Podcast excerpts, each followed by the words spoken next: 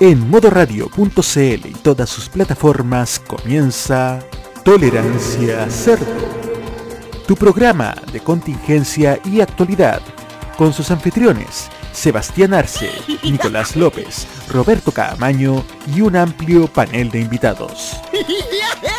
Comenzamos ya una nueva edición de Tolerancia Cerdo.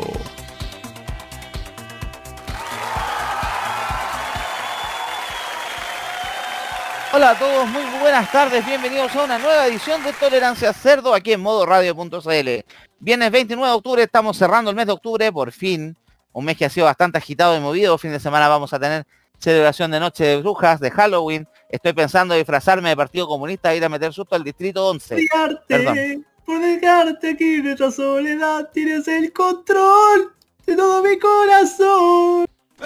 ¿Qué fue eso? Eh, que dijiste Noche de Bruja y me puse, y me puse a Ah. cantar Noche de Bruja. Pa- de, de letrea Paloma, M, W, A, y eso me acordé de Noche de Brujas. Gracias, aquí Es estamos entonces Paloma, una nueva ay, semana. mami. Tenemos, no tenemos esta semana hartas noticias, pues, vamos, todo- te pasaron muchas cosas estos últimos días, pero no puedo dejar de presentar a mi panel, al panel de invitados y expertos, de trabajadores de este, de este podcast, programa o espacio radial o como quieran llamarlo. Desde la ciudad de Viña del Mar, toda la energía y poder de don Mario Alberto López Muñoz.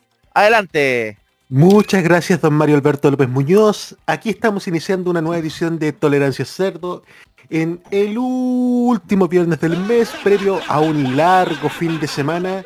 Y oye, es la primera vez que no tenemos que hablar de, de la carrera presidencial en el programa y eso me gusta.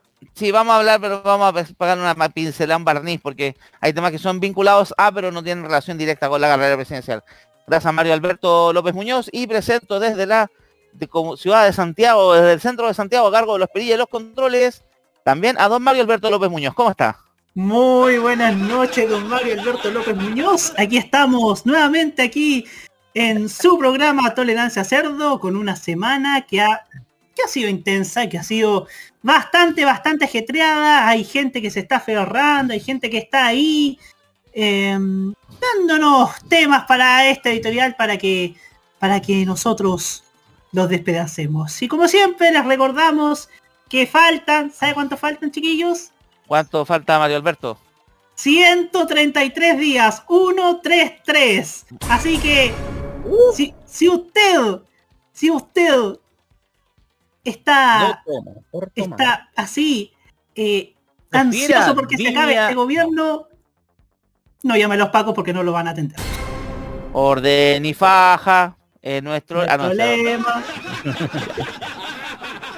Gracias Mario Alberto López Muñoz. Desde la ciudad de Requino, al director de esta radio, también a cargo de la opinión experta de economía, don Mario Alberto López Muñoz. ¿Cómo está? Muchas gracias, Mario. ¿Cómo están, amigos oyentes de Tolerancia Cerdo? Así es. Pasando este caluroso día de octubre, eh, con ventiladores prendidos y además disfrutando también un poquito del calorcito, porque un poco del frío, tú podías andar con ropa más ligera, podías andar, no sé, no sé, pero a veces tengo el, tengo el extraño sentimiento de, querer andar a guata pelada, no sé. Sí, sí, igual es rico, es rico andar mostrando la salsa Sí, al aire a los sí, guatón de casco, sí. Sí, tengo ganas de convertirme en director de gasco, sí. Bueno, que yo no soy tan guatón, mira, si yo igual... ¡Eh, ¡Cuelgas! No, no, no, no, no, no, Salgan de no, Mila, salgan de Mila. no, no, no recuerde por favor a gente que no está en esta radio, por favor. Eh, No, no. Salgan de mi isla. no, nada, que sea un gran programa, chicos. Gracias Mario Alberto. Y para cerrar este panel, porque bueno, va a incorporarse gente más rato, pero por ahora, desde Quilicura, la comuna con supermercados que están reabriendo, aislada gracias al nudo de, de Américo Vespucio, don Mario Alberto López Muñoz. Buenas noches, ¿cómo está? Buenas tardes, Mario Alberto. Bueno, aquí estamos una vez más. Eh, hoy día parece que estoy a punto de ser el Federico Sánchez de los malls porque hoy día me hice un city tour por el mall Plaza Vespucio. Ahí nos contaste las novedades de lo que lo que quedó de eh, Homie, Exacto. Que según ese dicen, experimento pues, de Sodimac que duró menos que para llevar 15. Me habría gustado conocerlo, pero pero bueno, era. Yo nunca conocí uno. Uf. Será. Hecho, Bueno, para los que no entendieron el chiste de Mario Alberto López Muñoz, les vamos a contar. El día de hoy a los beneficiarios del IFE les llegó un correo del Ministerio de Desarrollo Social informándonos que Mario Alberto López Muñoz había obtenido el beneficio. El tema que le llegó a todos los beneficiarios a nivel nacional, el correo con el mismo nombre. Gracias, Carla Rubilar. Se nota que tienes a tu equipo muy preocupado del trabajo de hacerle campaña a tu pareja. A mí no me llegó y eso que yo ¿ah? recibo el IFE. El agüita de poto ya está alcanzando Ah. niveles insospechados. Ahorita- ¿Algo que complementar, chicos? Nos vamos con la música al tiro. Sí, oye, qué bonito funciona el copy paste de los correos. Muy lindo. Oye, sí. Eso, sí- eso se llama ser eficiente. Claramente. Entonces nos vamos con la música el día de hoy. Nos vamos con esta chica, esta cantante, cantante y compositora británica, Nicola Roberts, ex integrante de Kills Aloud, que esta semana anunció que va a lanzar una edición aniversario de su disco debut, Cinderella Size, una versión de en vinilo que va a venir con un par de bonus tracks, temas demos y un par de remezclas también. Pero de ese disco nos vamos con este tema producido por Diplo Stop Beat on My Drum, aquí en modo radio, Tolerancia Cerdo.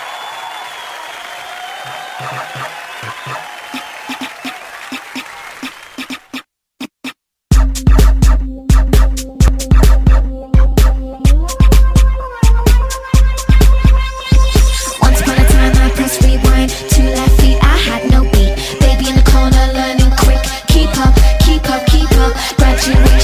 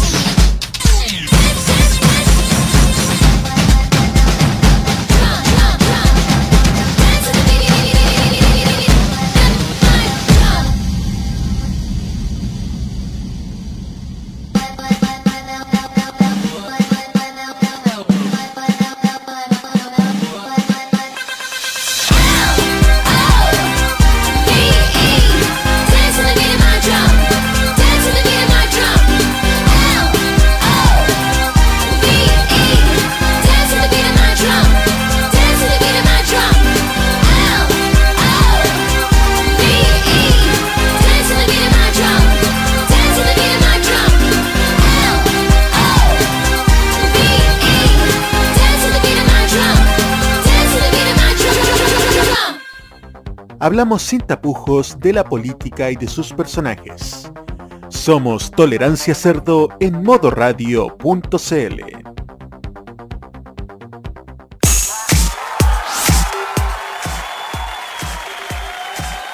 Muchas gracias Mario Alberto. Estamos de vuelta aquí en Tolerancia Cerdo en modo radio.cl. Viene el 29 de octubre, 19 con 25 y abrimos los juegos. Como dijimos, vamos a tratar de evitar un poco el tema presidencial porque está demasiado contaminado el ambiente, pero vamos a seguir hablando de política, no nos queda otra cosa. Y esta semana nos enteramos de otra joya de alcalde de la derecha dejando la cagada. Nuevamente un, un nuevo capítulo en esta serie ¡Qué y el día, de novedad! hoy, corres- el día de hoy corresponde hablar de aquella populosa comuna del sector suroriente de Santiago, muy conocida por el señor Mario Alberto López Muñoz, que se viene, se viene incorporando a la señal. ¿Cómo estaba Mario Alberto? Buenas noches. Aquí estamos, chiquillos. ¿Cómo están? ¿Cómo estás? Eh, eh, Ahora, pero si no estás en, no estás en la Flower, estás en el litoral central. Sí, estoy en el litoral central, específicamente estoy en el Tao.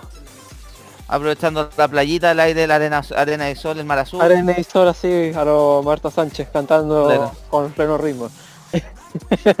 y viendo Gracias. el, el atardecer eh, está, hay sol pero está como brumoso en realidad y de hecho está un poco helado. O sea, el sol calienta menos que la candidatura de Sichel. Eh, sí, yo creo que el sol le vamos a poner eh, chicharito. Porque Zapuada. Ya, volviendo al tema, volviendo al, volviendo al tema aquí, volviendo al tema. Estamos refiriéndonos a la Florida, comuna del sector suroriente de Santiago, que esta semana nos enteramos de otra joya de su alcalde, de la mala administración municipal. Porque parece que toda la plata se va en Botox. Lo único que se estira en esa comuna es la cara del alcalde, porque el presupuesto no pasa nada. ¿Qué pasó? El Consejo de Defensa del Estado, ustedes saben, esta organización que depende del Estado de Chile, que se encarga de velar por el, fondo de perseguir penalmente a cualquier infractor de cosas contra el Estado que son menos graves, y esto es muy grave, se presentó una querella por los presuntos delitos de malversación de caudales públicos en la Corporación Municipal de la Florida. Corporaciones municipales, ¿qué caja de Pandora hay ahí? El recurso fue interpuesto la, cat- entre el 14, ante el 14 juzgado garantía de Santiago ante el déficit un total de 20 mil millones de pesos. Según la querella, Contraloría realizó una auditoría de control financiero a la Corporación Municipal de la Florida, el Comudef, entre enero de 2016 y fines de junio de 2017 por los recursos de aporte municipal y fondos externos del Ministerio de Educación y de Salud. En concreto, se evidenció que los aportes municipales no fueron ingresados a las cuentas corrientes creadas para ello, por lo que se determinó la imposibilidad de detectar el destino de los fondos. Estos fondos correspondían a 735 millones 50 mil pesos en aporte municipal y 2.223 900 2.223 millones 994 mil 792 estoy listo para leer un puto teletón en fondos de apoyo para la educación pública. En conclusión, el CDE indicó que los ingresos no fueron utilizados para cubrir los, los egresos entre 2015 y 2017, lo que presentaron un déficit financiero. Según estos hechos, según el documento, estos hechos claramente incongruentes dan cuenta de la sustracción o distracción de una gran cantidad de recursos, circunstancia en la que también aparece evidencia en el peritaje particular presentado por la propia defensa del alcalde, elaborado por auditores y consultores de la empresa Deloitte, documento que expresamente reconoce un faltante de a lo menos 8.356.960.286 pesos. Mientras la 12 Contraloría estableció, millones menos. En pocas mientras. Contraloría estableció un faltante de 20.026.931.838. La investigación fue iniciada en 2018 cuando los concejales de oposición, Claudio Redondo, Nicolás Hurtado, Claudio Redondo sí, el actor, Nicolás Hurtado, Nicanor Herrera y Marcela Bedrapo de la Universidad de la Municipalidad de la Florida acusaron al alcalde Rodolfo Carter por una presunta malversación, apropiación indebida, fraude al fisco. El representante de la Corporación Municipal de la Florida, Jaime Winter, indicó que nos que sorprende que no haya considerado que existe un informe pericial que da cuenta de la deuda de la corporación. No es de 20.000, sino de una suma alrededor de 8.000 millones, lo que no corresponde al periodo auditado y que para mayor claridad se refiere a una deuda y no fondos faltantes. Además dijo que luego un informe de la PDI en que se solicita más antecedentes, el Ministerio Público a través de un peritaje interno revisó hasta el último detalle de las cuentas de la corporación municipal, de- descartando que los fondos se hayan desviado de cualquier manera y por lo tanto descartando que haya delito alguno. Bueno, ¿qué pasaron? ¿Dónde? Pero 8 mil millones, 20 mil millones no es nada. No es nada. ¿Qué nos podemos comprar 8 mil millones? Pues tendríamos para un par de IFES, ahí de, bueno, un par de fondos E. Unos televisores Eh, de plasma. Los plasmas, los plasmas que compra System. Voy a cederle la palabra a don Mario Alberto López Muñoz, también conocido como don Nicolás López, que eh, empezó a verlo primero. Adelante. Tres minutos desde ahora ya. sea de verdad preguntando, ¿tan caro el Botox o tan caras son la- las numerosas cuestiones que hay que hacer para, para transformarse en ping-pong? Es que te voy a mandar a pedir los- las inyecciones de Botox a Dubai, ¿cachai? Pim- Botox metanoia.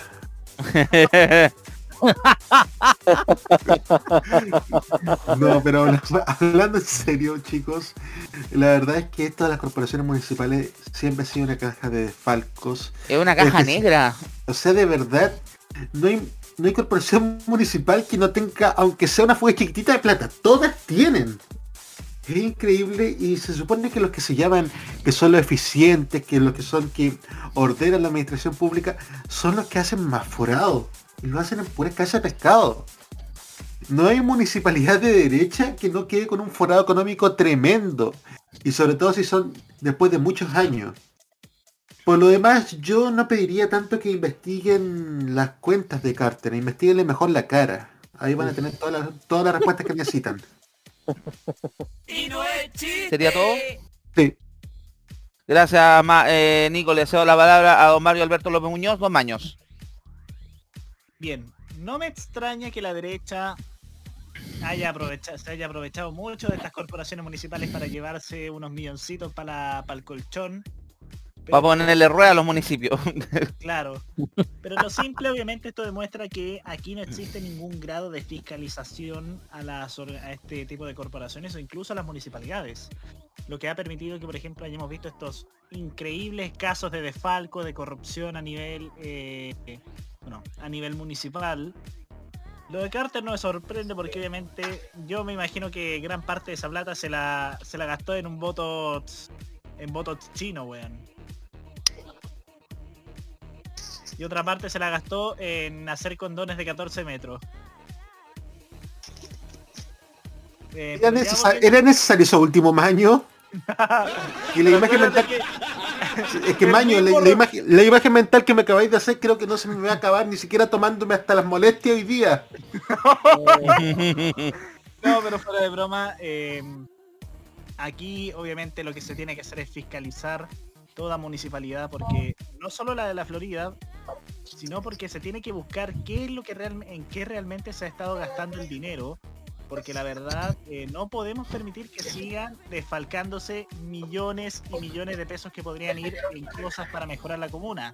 Pero aparentemente no lo hacen y lo hacen para enriquecerse a sí mismos. Y eso es lo lamentable de estas corporaciones municipales, que son una, como decían, una caja de Pandora, el tema de la corrupción que hay en estas asociaciones. Bueno, cabe destacar que las corporaciones municipales no están afectadas a la fiscalización de Contraloría. Por eso muchas veces no tiene... Contraloría no hay cumple un rol por de revisor de cuentas, pero no pueden tomar sanciones, no pueden hacer nada al respecto. ¿Algo más que decir, Baños, o le cedo la palabra? Eso nomás. Gracias. Lo único claro de la Florida es que le pidieron a Carter inyección de recursos y entendió la inyección en otro lado, pero bueno. Le cedo la palabra a don Mario Alberto López Muñoz, don Felipe desde el Tabo, adelante. Buena, buena. Bueno, esto de Rodolfo Carter y las irregularidades en la Comodef, eh, otra píldora más del, del gigantesco desorden que tiene la municipalidad y que se ve cada día más patente con no solamente esto, sino que también con otras cosas como el, el desbordado show de populismo político a los que nos tiene sometido el alcalde. Imagínense, para el famoso Centro Esperanza, que es el lugar de vacunación para la vacuna ¿Quién el estadio COVID-19. bicentenario, no? Exactamente. El, la municipalidad ha gastado 3.100 millones de pesos. Ya. Imagínense el platal. Eh, otro gasto, otro despilfarro de plata, el, el tema de los juegos infantiles, o, o sea, específicamente estas máquinas para hacer gimnasio. El contrato es de a 12 años. Ese contrato, Ya. si no me equivoco, fue hecho en el año 2012. Ya. Y, y ese contrato dura 12 años y es más o menos el costo total del contrato 4.000 palos. Ah, barato. Y, y- y- y- y suma y sigue, imagínate, en el verano estuvo regalando helados a no sé cuántos miles de casas, helados y pollos para celebrar el fin del verano. Consulta con cuántos pollos se compró la- los votos de la municipalidad, porque tengo entendido que antes de las elecciones se puso a regalar caja mercadería, balones de gas. No, pollo, impresionante, por la sí. municipalidad, sí, eso, eso lo supe por otras personas también. En mi casa yo creo que deben haber llegado como unos 6 vales en unos 3-4 meses. Y cada... El pollo. No, impresionante. Impresionante. Y lo que ahora estamos sabiendo del- lo que, de, de la municipalidad es que para cubrir el tremendo déficit que tiene, Ya. está em- empezando a vender terrenos para terrenos municipales. De hecho, Bueno. el, el alcalde está... La administración edilicia de Carter está cuestionada ante la Contraloría ahora porque está intentando vender el terreno de un... De un CEFAM. De un está al CEFAM. lado del hospital. Exactamente, está vendiendo el, el terreno del CEFAM a otra inmobiliaria. Otro show, Oh. en lo que nos tiene acostumbrado Carter. La prostitución que ha hecho de la comuna hacia las inmobiliarias. Pero No. esto es descaradísimo, ni siquiera en la época de Salaquet, que era un alcalde ya penca en la Florida, vimos ni- ese nivel de prostitución en la inmobiliaria. Lo de la Florida. sí, Es sea de impresionante. Es Dicho sea de paso, contemos que toda la presión que hay por la línea del metro por la Florida es por las inmobiliarias, porque los compadres han construido por la cordillera hacia arriba una cantidad de casas y condominios impresionante. Claramente, a la hora que haya un terremoto en la falla de San Ramón se caen todas esas cuestiones. Tipo. Así que está complicada la cosa. Es impresionante el- la prostitución inmobiliaria de la Florida y yo vivo en la Florida históricamente mis 33 años y veo con preocupación este giro que ha tenido la comuna durante la administración de Carter y me da la impresión de que está financiando déficit con ventas con, con los permisos de, Edificación. de edificación a mansalva. Gracias, Felipe. Les cedo la palabra a don Mario Alberto López Muñoz de Requino, a don Roque. Adelante. Gracias, Seba. No sé si alguien se acuerda de que eh, hubo un momento en que Rodolfo Carter acusó a su compañero de partido, Pablo Salaquet, por corrupción. Sí, ¿Se, se acordarán? El tema Sí. es que esta denuncia la hizo porque él se moría de ganas de ser alcalde de la comuna. Se moría. Entonces tenía desde siempre pretensión por llegar a lo más alto del poder de una comuna que es una de las más populosas y más importantes de la, de la De Chile. capital de Gran Santiago. Entonces, obviamente con ese, con ese puesto de poder en, en- en- precisamente en la, en la Florida, Rodolfo Carter quería, quería construir una imagen política fuerte, orientada precisamente a, a seguir más adelante una carrera, otra, una carrera política en otro cargo, una vez dejada la alcaldía, tal vez diputado, acuérdense que hasta sonó que quería ser de candidato a presidente, ¿se acuerdan? Exactamente. Entonces, obviamente, que una comuna como la Florida te da el aval para ser un eh, posible aspirante presidencial. El caso de. Osandón. El caso de Osandón es el más claro. El tema acá es que, como lo han contado acá nuestro amigo Mario Felipe, es el, la cuestión del negocio que hecho con las inmobiliarias.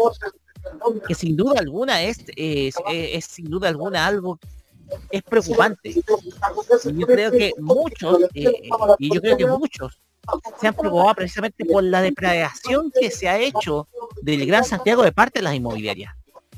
Entonces, sumamente preocupante.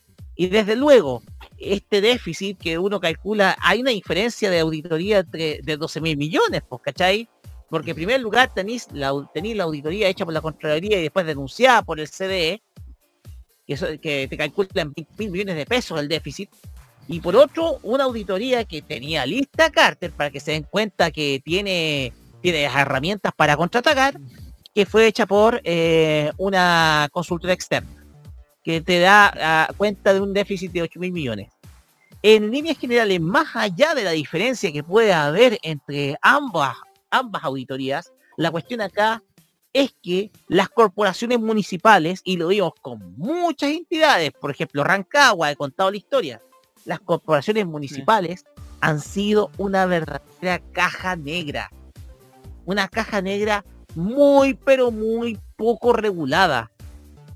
Que va principalmente a productoras de eventos, a, a colectivos que están vinculados con partidos políticos.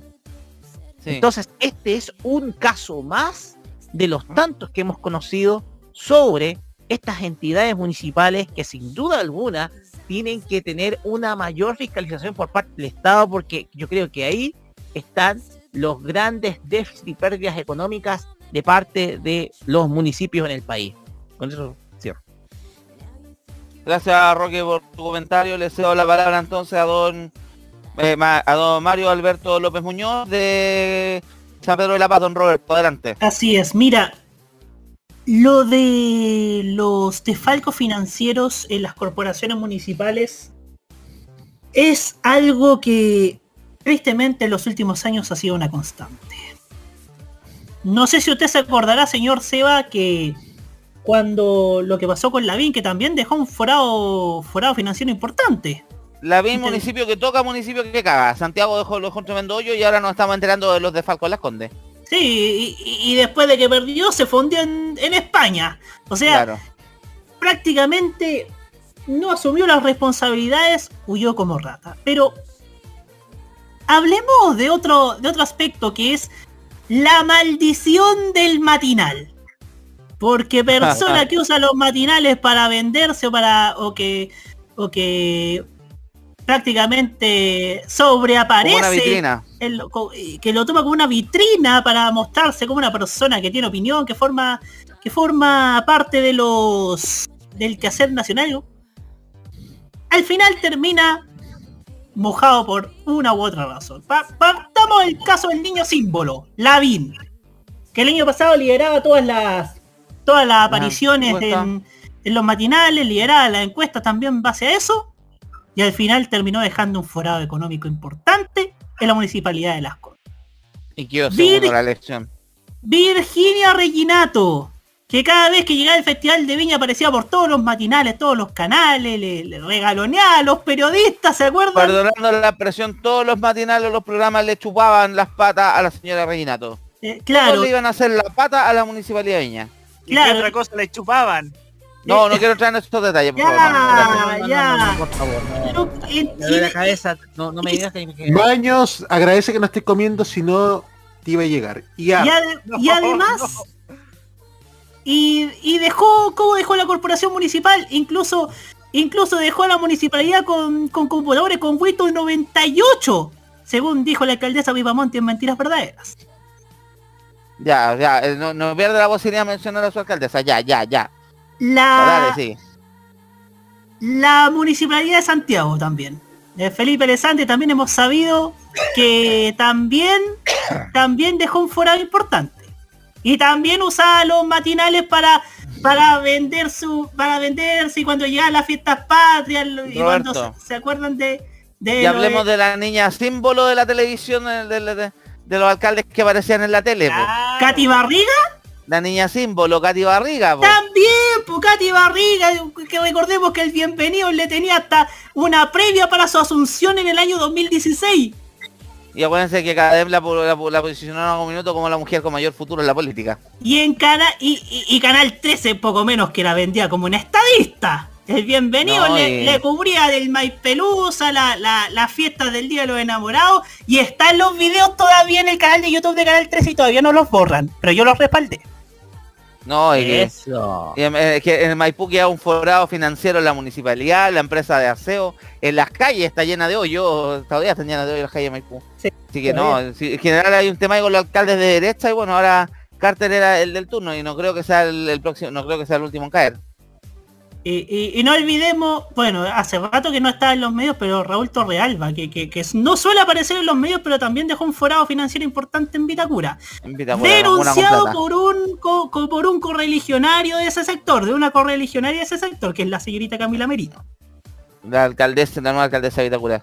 Sí. Sí, estaba complicada la cosa ahí en, el- en la zona que eran los alcaldes de la derecha, todos los alcaldes, la mayoría salido con polémicas con temas económicos detrás, todos con denuncias bastante feas. Estación Central también, para qué hablar, yo también escribí acá en estación eh, a Rodrigo Delgado, después al que asumió a Miguel Abdo de la UDI, también se le sacan muchos temas de arrastre que viene con manejos de plata en los municipios. Si hay un tema ahí, un tema, un tema delicado y grave y que ojalá que se investigue. Yo creo que el tema de la convención constituyente y además la elección que tenemos ahora parlamentario a fin de año va a ser la oportunidad para empezar a cambiar las leyes, principalmente en el asunto del- de la corrupción, no solo a la municipio, porque también hay otros temas en corrupción que hay que hablar, el tema ya de- del gobierno central, Hay que Fuerzas dotar, Armadas, etcétera. Pero hay que aprovechar las elecciones que tenemos, la constituyente, la, la constituyente se pega a los constituyentes. Y yo Hay espero que- que con el, del- con el- la diferencia que hay entre sectores, que se haya ese humo blanco en sanciones duras al tema de la corrupción a todo nivel, porque no puede ser que en Chile paguen los paguen los delitos solamente paguen la gente pobre, la cárcel es para la gente pobre y los ricos clases de ética o multas irrisorias. exactamente, hay que, hay que dotar a la Contraloría de más atribuciones y hay que dotar al Consejo de Defensa del Estado de más atribuciones. Y no de menos como pide el payasito de el payasito rubiecito que anda que anda que dice que no es nazi, El Pero nazi bueno. Jaime. ese mismo. Vamos con la música entonces, chicos, ¿les parece? Sí, mejor. Sí, mejor, después vamos a seguir peleando. Este, nos vamos ahora con este, con esta, con esta leyenda de la música española, la música latina en general, Rafael. Se le ocurrió hacer un cover nada más ni menos que de ¿A quién le importa? Esto es Tolerancia Cerdo en modo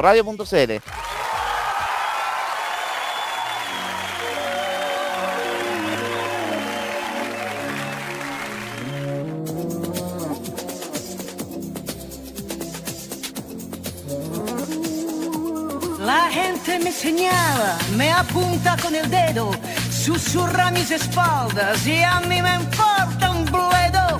¿Qué más me da si soy distinta a ellos? No soy de nadie, no tengo dueño.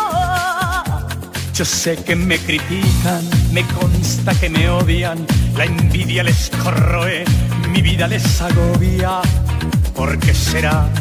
Yo no tengo la culpa, mis circunstancias les insultan. Mi destino es el que yo decido, el que yo elijo para mí. ¿A quién le importa lo que yo haga? ¿A quién le importa lo que yo diga? Soy así y así seguiré, nunca cambiaré. ¿A quién le importa lo que yo haga? ¿A quién le importa lo que yo diga? Yo soy así y así seguiré, nunca cambiaré.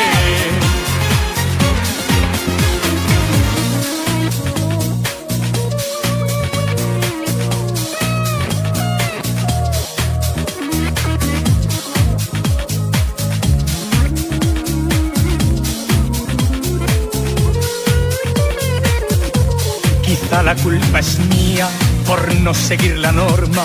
Ya es demasiado tarde para cambiar ahora. Me mantendré firme en mis convicciones, reforzaré mis posiciones. Mi destino es el que yo decido, el que yo elijo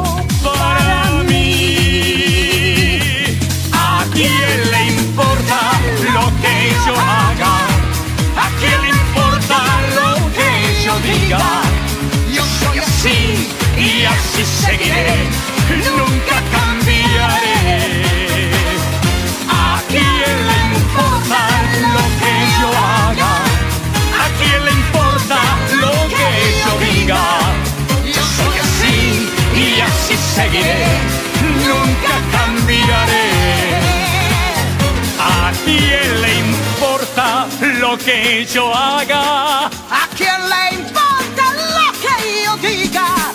Yo soy así y así seguiré. Nunca cambiaré. ¿A quién le importa lo que yo haga? ¿A quién le importa lo que yo diga? Yo soy así y así seguiré, nunca cambiaré. ¿A quién le importa lo que yo haga? ¿A quién le importa lo que yo diga? Yo soy así y así seguiré, nunca cambiaré.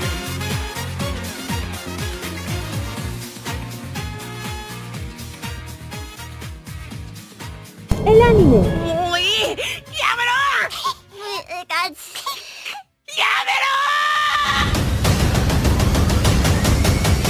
La música asiática.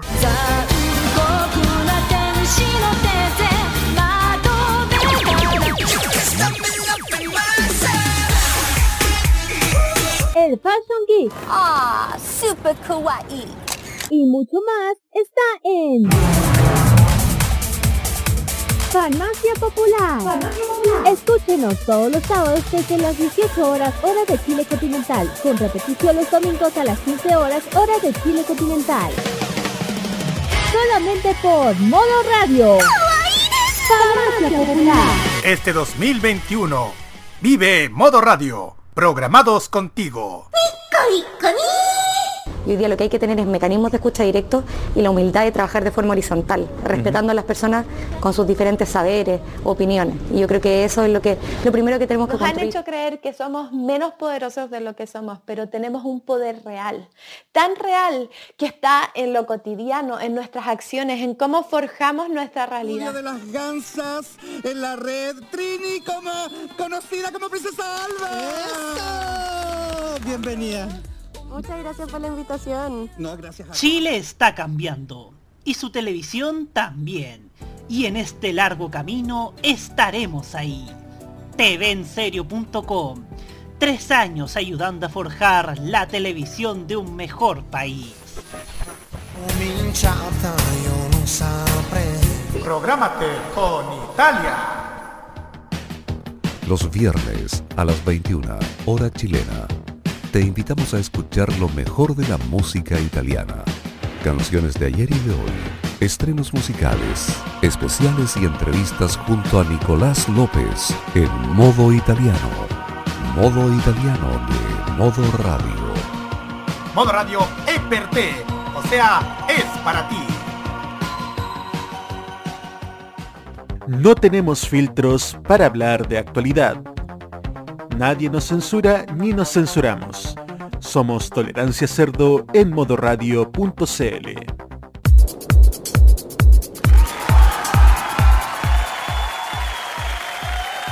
Gracias Roberto, estamos de vuelta en Tolerancia Cerdo, modo radio.cl, viernes 10 29 de octubre, 19.52 y veo por mi ventana un taco de mierda en el sector de Toro Mazote y vamos a contar el motivo de este taco. Principalmente, a ver, ¿qué pasó? Este, hace- ustedes saben, hace algunas semanas atrás, había sido polémica eh, la solicitud hecha por dos diputados de la derecha, uno eh, Harry Jürgensen y el otro es Cristóbal Urriti Coechea, que renunció de René para el Partido Republicano. Sí, el mismo talado de las trampas vietnamitas.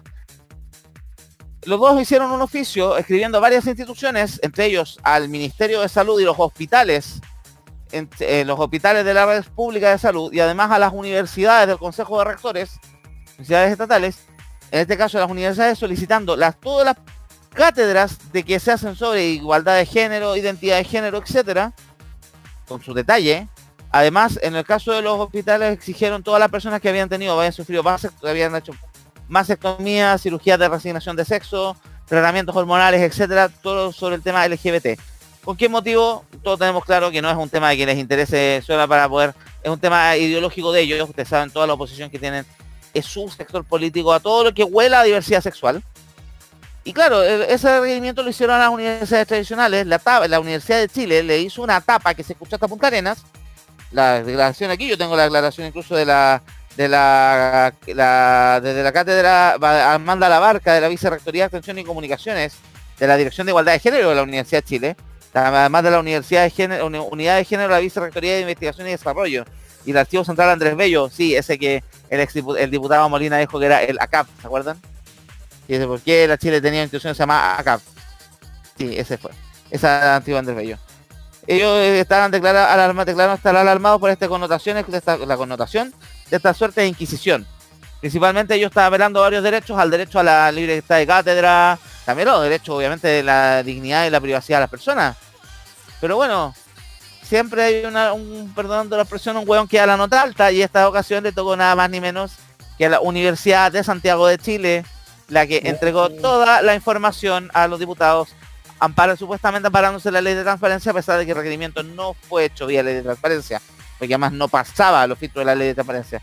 Entregaron la información de alumnos, profesores, ayudantes y todo lo relacionado a las cátedras de temas de igualdad de género, o sea, más que igualdad de género, de diversidad de género, todo el tema de la disidencia sexual, LGBT y toda la cantidad de letras que le siguen a la sigla.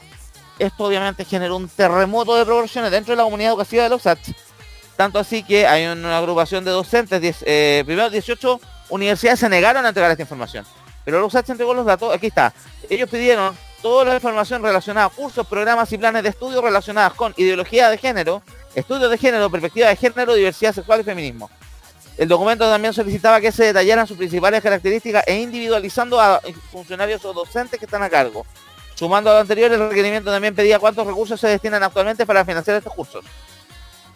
La Chile la Universidad de Chile sí entregó Un hecho que despertó las críticas de los estudiantes y docentes siendo evidenciado por la vocalía de género y sexualidad de dicha universidad, quienes manifestaron su descontento por la solicitud de los diputados. En la misma declaración, firmada también por la Federación de Estudiantes de la FEUSACH, evidenciaron la revelación de estos datos por lo dispuesto a la ley de transparencia. Por lo mismo emplazaron al secretario general de la USACH que se manifieste y le exigieron que se manifieste al respecto de la situación de vulnerabilidad que se dejó a quienes participan en el desa- desarrollo de temáticas de género intervenga para esclarecer los motivos y legalidad de este oficio.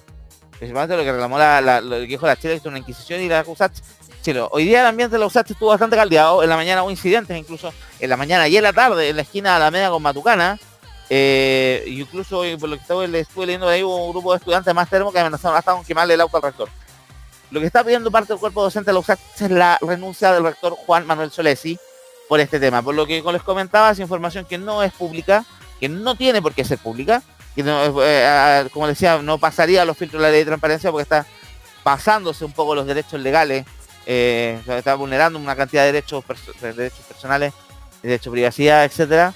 Y bueno, ustedes más están parados en este discurso de odio que lleva un poco la candidatura de José Antonio Cast, que aparte que ha alimentado el tema de la ideología de género, que los niños todo, porque si estáis exigiendo demasiado el financiamiento, pues es para claramente después decir, acusarlo como argumento de campaña, oye, mira la plata que estamos dando en las universidades tradicionales en los temas de género y por qué están hablando de eso, porque están a nuestros niños, etcétera, etcétera, etcétera. Siempre pésimamente mal manejado el tema. Le voy a, en este minuto, bueno, esto está, como les decía, una noticia en desarrollo. Se han ido desarrollando incidentes durante todo el día de la USAT, los estudiantes se votaron, se declararon en paro, hasta nuevo aviso, hasta básicamente lo que están pidiendo es la salida, primero que es las explicaciones del caso, por qué entregaron la información, y algunos ya están pidiendo la salida del rector Solesi, que lleva ya bastante tiempo en el cargo. Le cedo la palabra a don Nicolás López, que le había pedido primero. Adelante, Nico.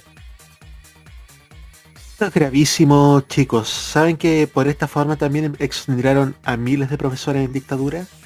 Para los que digan que la campaña de José Antonio Caso no son extremos, así empezaron a exonerar profes en dictadura. Es gravísimo porque es un atentado total a las libertades educativas que tanto se ha afanado la gente de derecha. Y la verdad es que esto es una cacería de brujas, porque aquí hay que identificar a alguien, identificar a un apestado.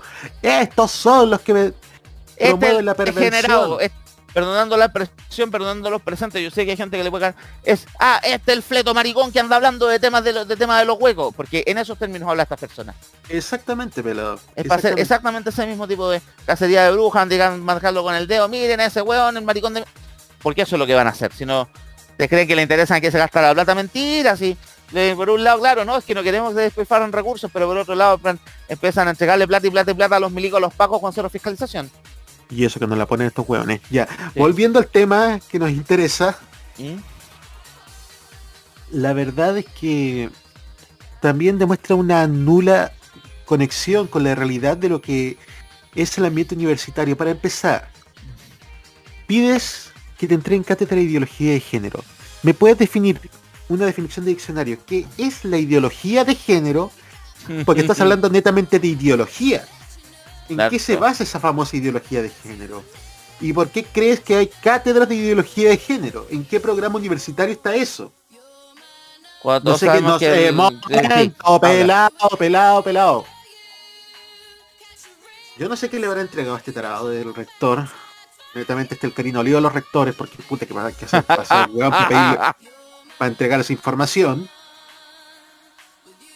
Pero la verdad es que también con el tema de que habían pedido los datos de las mastectomías que habían hecho en Chile, también eso es una puñalada trapera a miles de mujeres que sufren cáncer de mama en el país. Y eso además una vulneración a la ley de deberes y derechos del paciente. Totalmente. Es decir, lo que están buscando es una inquisición. Apuntar y segregar al que piensa diferente, al que no es igual a ellos. La única libertad que le interesa es la libertad si endeudo con la Sencosudo con la CBR, weón. Exactamente, o sea, tanto que se llenan la boca estos jóvenes hablando de libertad, de libertad, de libertad. Y lo que menos buscan es la libertad de la gente. La quieren esclavizar más todavía. Así que de verdad, esto para mí es gravísimo y insisto, si usted quiere perder derechos, quiere ser más reprimido todavía, y aquí tiene los buenos para votar. Pero no es lo que quiere el país. El país ya está cansado de gente que los tenga encima. Eso sería. Gracias Nico por tu comentario, Rocky, adelante. A ver, lo de Jorgensen y Urruticochea es propio de una Gestapo. Lo hablamos el día lunes. El tema acá es que estos oficios no necesariamente tienen que pasar por ley de transparencia. De hecho, las universidades pueden negarse incluso a requerimientos diputados. Que fue lo que hizo la Universidad de Chile y el resto de la Universidad del Consejo de Rectores. Lo más grave es que proviene de alguien que fuera presidente del Consejo de Rectores como es el señor Solesi. Mm. Eso es lo más grave. Que fuera representante de todas las universidades en Chile. Eso es presidente del Consejo de Rectores. La cuestión acá es que toda esta información entregada por el rector Solesi tal vez no es por hacer la defensa de él, tal vez se haya equivocado o haya cometido un error, o yo no lo haya hecho intencionadamente. Pero la cuestión acá es que la embarró terriblemente, porque no era necesario contestar una solicitud de este tipo, no era necesario. La cuestión acá es que nosotros comentábamos en la cachita, y yo hice un, un- un discurso final al respecto, de que hay algunas instituciones tanto comunicativas como políticas que están interesados en filtrar la vida personal de uno. Algo para poder usarlo como un argumento contra el enemigo que ellos llaman. O sea, yo puedo construir cargo público, primero que se van a hacer, van a meterse a mi Twitter, van a meterse a mi Facebook, se van a meter a mi Instagram. Porque para estos tipos de la derecha es lo que ellos buscan hacer, una persecución a través de cosas que son simplemente nimias o simplemente poco relevantes. A mí la las personas, aquellas, aquellas personas que, está, que buscan cambiarse de sexo, perfecto por ellos. Con tal de que se sientan bien, yo no vulnero la decisión que ellos tomen. Pero que dos diputados se atrevan de manera propia de organismos de seguridad, incluso hasta de la extrema izquierda, como la misma KGB o la misma Stasi, que ellos tanto se llenan la boca de hablar de que fueron más criminales que el Gestapo, me parece simplemente algo impresentable de estos dos diputados. De hecho, Nicolás lo dijo, si quiere perder libertades, voten por ellos. Voten por ellos, ahí están. Mostrando sus caras. Ocultando la indecencia frente a una paloma o un afiche o folleto. Esa es la gente que no queremos ver más en política. Y lo de Solesi, si tiene dignidad, tiene que presentar la renuncia ahora. Porque lamentablemente con lo que está haciendo, lo que hizo, está contribuyendo a que se genere una persecución contra docentes y estudiantes. Algo que era muy frecuente, sobre todo en plena dictadura militar. Eso sí. Gracias, gracias Rocky por el comentario. Le cedo la palabra a Roberto. ¿Viste Roberto que ya viene a terminar esta Sí, sí, al final toca terminar a hablar porque la verdad esto es muy preocupante como, la, un- como una universidad como los USACH Con la historia que tiene la USACH, con si la no es lo peor historia, de todo. Lo peor con de la todo. historia que tiene la USACH desde que era la Universidad Técnica del Estado, con, con lo que promueven a través de sus medios en la radio USACH, en Santiago Entre TV. paréntesis, dos semanas después que los weones le cambian el nombre de la calle Ecuador por ponerle Víctor Jara y se mandan esta cagada, weón. Sí, pues se mandan esta, esta embarrada gigante, el rector Solesi, de entregarle lo- los datos a, a- confidenciales, además, a estos, a este grupo de diputados de, de ultraderecha que la verdad preocupa, preocupa porque, porque ese, si ese va a ser el modo operandi, si llegan a ser gobierno, ojalá que no lo sean, ojalá que no lo sean por el bien de este país, por el bien de nuestra salud mental, por el bien de todos nosotros. Ojalá, Esta viendo el programa de gas, uy. Esta gente, esta gente te quiere perseguir. Esta gente te quiere apuntar con el dedo por múltiples motivos. Esta gente te quiere, te quiere quizás segregar. Ellos siempre lo han hecho. La, ultraderecha siempre ha segregado a las personas por cómo visten, por, su origen etario, por su orientación sexual. Siempre lo han hecho. Esta es la verdadera cara de aquellos que dicen que nos invitan a atrevernos, de aquellos que invitan a la gente a atreverse. Ellos se están atreviendo, se están atreviendo a retroceder el país, a retroceder a los tiempos de los 70, a retroceder a, a tiempos que no queremos volver, a tiempos que son siniestros, a tiempos que son que son lamentables. Esta es la otra derecha. Estos son los que no queremos ver en política. Estos son los que los que están amenazando con acabar con nuestra democracia. Estos son los que en base a mentiras proyectadas en la franja electoral quieren convencerte a ti de que si votas por ellos se va a arreglar todo lo que todos los problemas que estamos viviendo casi por arte de magia. Mentira. Te van a te van a tratar como esclavo. Te van a hacer volver a los 70 Te van a hacer volver quizás a los tiempos de, de la Inquisición. No queremos. No queremos eso para Chile. No queremos eso para nuestra, para nuestra, para nuestra sociedad.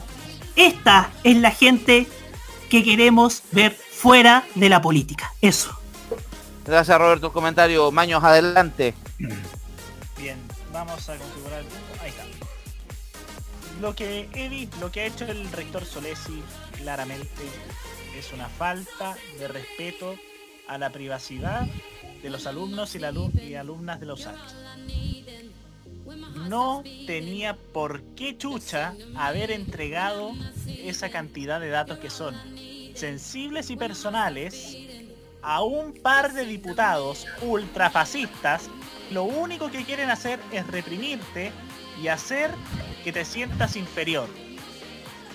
Este dueto de viejos de mierda, porque no tienen otro nombre, lo único que quieren hacer es acabar con tu vida. Pero no del método del, bueno, de hacer, de que te maten o, eso. De acabar con la vida que tienes ahora. De separarte de algunos grupos. De hacer una especie de muro de Berlín. Y este dueto de nefastos, como Jürgensen y Urrutico Echea, solamente piensan en los tiempos de la Segunda Guerra Mundial, en los tiempos inclusive de los 1800, 1700, incluso peor, de la, de la etapa colonial o medieval. Yo no entiendo qué les pasaba por esta cabeza, por la cabeza al señor Solesi de entregar esos datos. Lo, uni- lo que podría haber hecho, lo que podría haber estado contribuyendo es a que estas personas, si es que llegan a ser electas, y ojalá no lleguen a serlo, puedan hacer todo lo posible para usar esos datos en tu contra. Si ustedes quieren a una persona que lo que dice es que vamos a tener más libertades, que nos atrevamos con él, lo único que vamos a recibir es represión, segregación y para peor, división. Si este hombre de pa rubio de Paine, padre de un hijo nazi, y que incluso, no, eh, bueno, hijo de un padre nazi, mejor dicho, hijo de un padre nazi, quiere restringirte y dejarte como un esclavo, vota por él. Vota por ese hombre si quieres ser un esclavo. Si quieres ser realmente una persona libre y que te garantice la libertad, vota por personas que te garanticen una verdadera libertad sin que pisen tus derechos como pretenden todas y todos los candidatos y candidatas de Frente Social Cristiano. ¿Eso sería, Maños? Eso sería. Ya, eh, te voy a hacer al tiro la palabra, Roque, pero voy a comentar aquí, estoy leyendo la declaración de los profesores de la al portal de prensa independiente internacional Presenza. Lo que están exigiendo es, primero que la USACH solicita a la Cámara de Diputados eliminar el acceso al documento que aún está de acceso público en la página web de la Cámara, a ver una investigación sumaria de la Contraloría por el tema de las responsabilidades, por qué, de por qué se publicó esta información y también exigiendo la renuncia del vicerrector académico Julio Romero, del secretario general Gustavo Robles, como asesor y persona de confianza del rector y además del rector Juan Manuel Solesi por lo mencionado. Roque, tú habías pedido la palabra cortito de ahí nos vamos con la música. Cuando estamos hablando de USACH, estamos hablando de un nombre que hizo la resistencia precisamente de esta universidad en dictadura. Enrique Kirberg, hombre que con todo su conocimiento fue torturado en, eh, en el Estadio Chile, fue testigo de, fue el último hombre que vio con vida a Víctor Jara, por eso precisamente uno asocia precisamente la USACH con Víctor Jara. Y Enrique Kirberg fue uno de los hombres que contribuyó a la democratización de la entonces Universidad Técnica de Estado. De hecho, el aula magna tiene su nombre. Lo que hizo Juan Manuel Solesi fue manchar la memoria de un hombre que luchó en dictadura contra las restricciones y que trató de salvar lo que más pudo a académicos y alumnos de la universidad que fueron prisioneros después del golpe militar. Lamentablemente eso quedó manchado y esperemos que ojalá y estemos, perdón, atentos, estemos atentos a ver qué sucede porque eh, lo que hizo Solesi, él puede haberse o él puede haberse opuesto sin problemas, pero lo que hizo lamentablemente lo único que hace es contribuir más a una campaña que han hecho algunos parlamentarios de la ultra en donde simplemente lo único que buscan es generar una persecución contra docentes y estudiantes que piensan distinto contra estos dos diputados. Eso no más. Gracias, Roque. Bueno, cerrando el tema, esta noticia en desarrollo, me sumo un poco a lo que dijeron, que dijeron aquí mi- mis compañeros en, la frecuencia. Eh, para la historia de la USACH, para la Uni- Universidad Técnica del Estado, la historia que tiene de, lucha, de resistencia a la dictadura, de toda la cantidad también que hubo de eh, los nombres emblemáticos, tú mencionaste a Enrique Gilbert, que dicho sea paso, si no me equivoco, es el tío de Rodrigo Ginspeter, ¿no? No estoy... Tengo entendido que sí, ahora el tío, por eso tenemos parentesco con Rodrigo Ginspeter, eh, ex ministro de, de Miñera. Pero bueno, el caso de Enrique Gilbert, el caso de Víctor Jara, o sea, emblemático. Como lo decía, hace dos, tres semanas la misma universidad celebraba el cambio de nombre de la calle Ecuador entre la Alameda y General Velázquez por Víctor Jara y se mandan este numerito. Pa un, mira, para mí, para mí es chocante. Yo fui estudiante de la USACH, estuve doña de la periodismo. Pero para alguien que está ligado su día a la por ser dijo la vía Portales, para mí es chocante. Chocante lo que hizo Soles y entregar información tan así. Mientras la Universidad de Chile llega, la Universidad de Chile fue la que tuvo que poner el muro de contención ahí. Oye, loco, está primero está pasando un par de pueblos para pedir ese dato. Me parece feo y sí, siento que alguien tiene que caer en esa en la dirigencia, en, el, en la rectoría de la Universidad de Santiago de Chile. Chicos, nos vamos a la música entonces, ¿les parece? Vamos.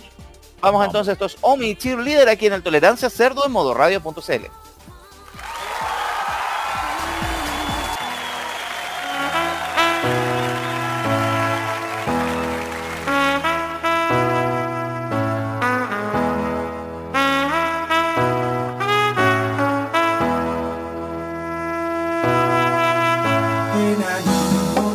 my one solution is my queen, cause she stays strong. Yeah, yeah. She is always in my corner, right there when I wanna. All these other girls are tempting, but I'm empty when you're gone. They say, Do you need me? Do you think I'm pretty? Do I make you feel like cheating?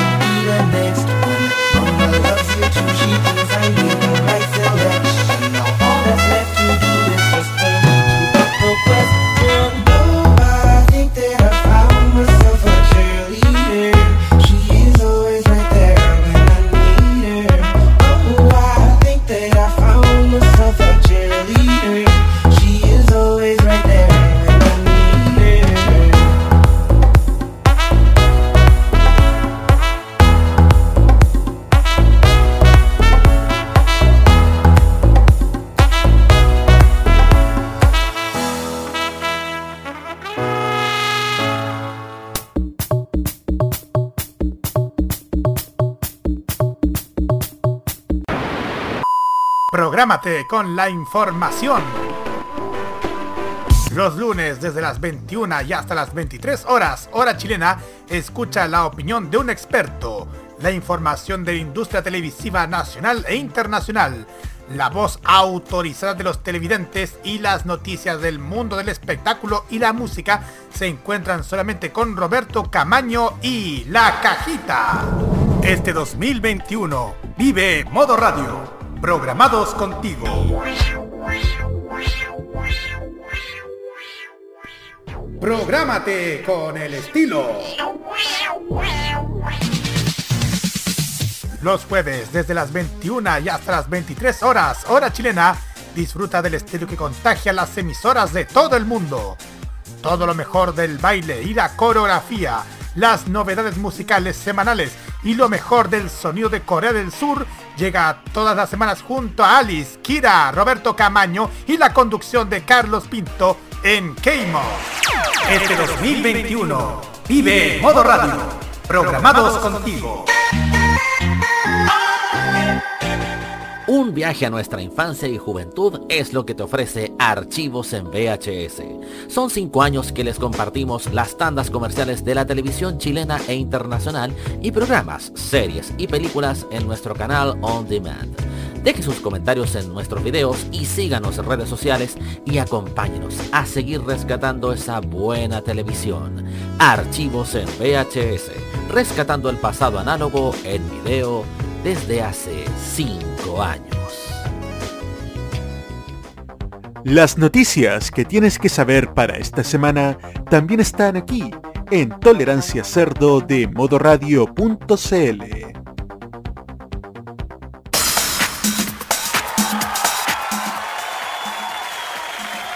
Gracias Roberto, estamos de vuelta en Tolerancia Cerdo, modoradio.cl. Viernes 29 de octubre, 20 con 19 horas y vamos a hablar de otro de los temas de la semana que causó polémica, que también salpicó un poco la carrera electoral. En la polémica que hay entre la Municipalidad de Santiago, los vecinos del Parque Forestal y el Metro de Santiago por el diseño del trazado de la línea 7 del metro. Ustedes saben, esta línea que fue anunciada por el gobierno de Bachelet en sus últimos meses, el 2017 lo anunció. Línea que conectaría Renca con Vitacura en aproximadamente menos de una hora a través del conectaría Fondo Renca, sector de Vicuña Maquena, Brasil, con el sector de Estoril, sería la estación terminal, a pesar de que varios han pedido que se extienda un poquito más arriba hasta Cantagallo. Bueno, este, tan- estos, proyectos tienen unos estudios de ingeniería, eh, distintas etapas, tienen que pasar una etapa también de evaluación ambiental. El metro siempre ha bu- buscado pasarse por debajo de la evaluación ambiental, porque ellos son medio de transporte limpio, así que la pasan por debajo, pero ya le dijeron que ese bypass no lo pueden hacer. Y en ese proceso estamos en este minuto. La línea 4 ya está, la línea 7 ya tiene más o menos definidas sus estaciones, pero la polémica se instaló producto de que una de sus obras, uno de sus piques de construcción, estaría en una, una orilla, en un sector del parque forestal en Santiago, que implicaría arrancar aproximadamente como 7 u 8 árboles, pero que el metro ha contemplado entre la medida de mitigación reponer con árboles nativos, arrancar árboles, dicho sea de paso, plátanos orientales, entre paréntesis, nada de valor se pierde, pero cambiarlos sí, por verdad. árboles nativos, por árboles nativos, además de hacer un par, de mejoras, pero tratar de que la integración sea la mínima. Originalmente lo contemplado era un acceso de la estación Baquedano la- al lado de la fuente alemana, pero producto de invasivo que iba a ser, etcétera, se desechó esa idea y solamente va a ser un pique para poder hacer el hoyo, porque el hoyo, el metro va a tener que pasar una profundidad bastante alta en ese tramo, porque tiene que esquivar el río, tiene que esquivar la costanera norte, ya va a venir pasando de, tiene que pasar por debajo de las líneas 1 y 5, y va a ser un poco complejo la obra. En ese en este en esta etapa estamos pegados en este minuto, porque dentro de todas las reclamaciones que se hicieron en el, sistema de impacto ambiental, la Municipalidad de Santiago, que en la época del alcalde Alessandri, hay que destacar eso porque muchos se le tiraron encima de así Hasler, yo me tiré por otro factor, pero ya venía del alcalde Alessandri una solicitud para cambiar el trazado del metro en esa zona. Una de las propuestas que se hizo era, claro, no quiero que me toquen el parque forestal, pero vayan a hacerme cagar los árboles al frente a la plaza José Domingo Gómez Rojas, que está en la que donde está el, el- donde se instala habitualmente la feria friki y ahí ustedes conocen chicos y está el famoso Persa ese esos locales de feria artesanal. Pues, no, es que para ayudar a la gente de la Chile, pensaba que eso además encarecería el proyecto enormemente porque implicaría pasar debajo del Mapocho y bajo la costanera norte. Otra sugerencia es que no se haga el pique ahí, que se corre el pique al otro lado de la Plaza Italia, etcétera. Y también tienen el problema que tienen el metro por debajo, la entrada a la costanera norte por otro, etcétera. Y eso encarecería mucho el proyecto. Y este momento la polémica es porque a la alcaldesa actual, Eracy Jale, le tocó poner la cara ante las, solicitudes de los vecinos del Parque Forestal para no intervenir la zona, porque hasta estos compadres fueron muy carepalos, hasta se pusieron que eran zona sacrificio. Para mí, bájate un par de cambios, te pasaste un par de pueblos. Pero claro, a muchos también trae a la memoria las intervenciones que ha hecho el metro en otras partes de Santiago, donde ha tenido que hacer estaciones en plazas que tenían una gran presencia arbórea y ahora terminaron como unos lindos solares. Hablamos de Plaza de Gaña, hablamos de Plaza de Puente Alto, Plaza Maipú y Chacabuco, entre otras. Y obviamente hay una polémica ahí entre el presidente del directorio del metro, Luis de Grant, también conocido como MON, Metro o Nada, la alcaldesa de Santiago, un par de parlamentarios del distrito 10, que obviamente también están calientes por ir a la reelección, y los vecinos del parque forestal que suelen oponerse a cualquier intervención o intento de mejora del barrio para que sea para toda la ciudad, porque ellos su barrio no los tocan. Yo ya dije que en mi dictadura universal suprema voy a expropiar el parque forestal y voy a instalar una pista de Fórmula 1 para recordarles a los vecinos de Fórmula E, una central nuclear y un molchino.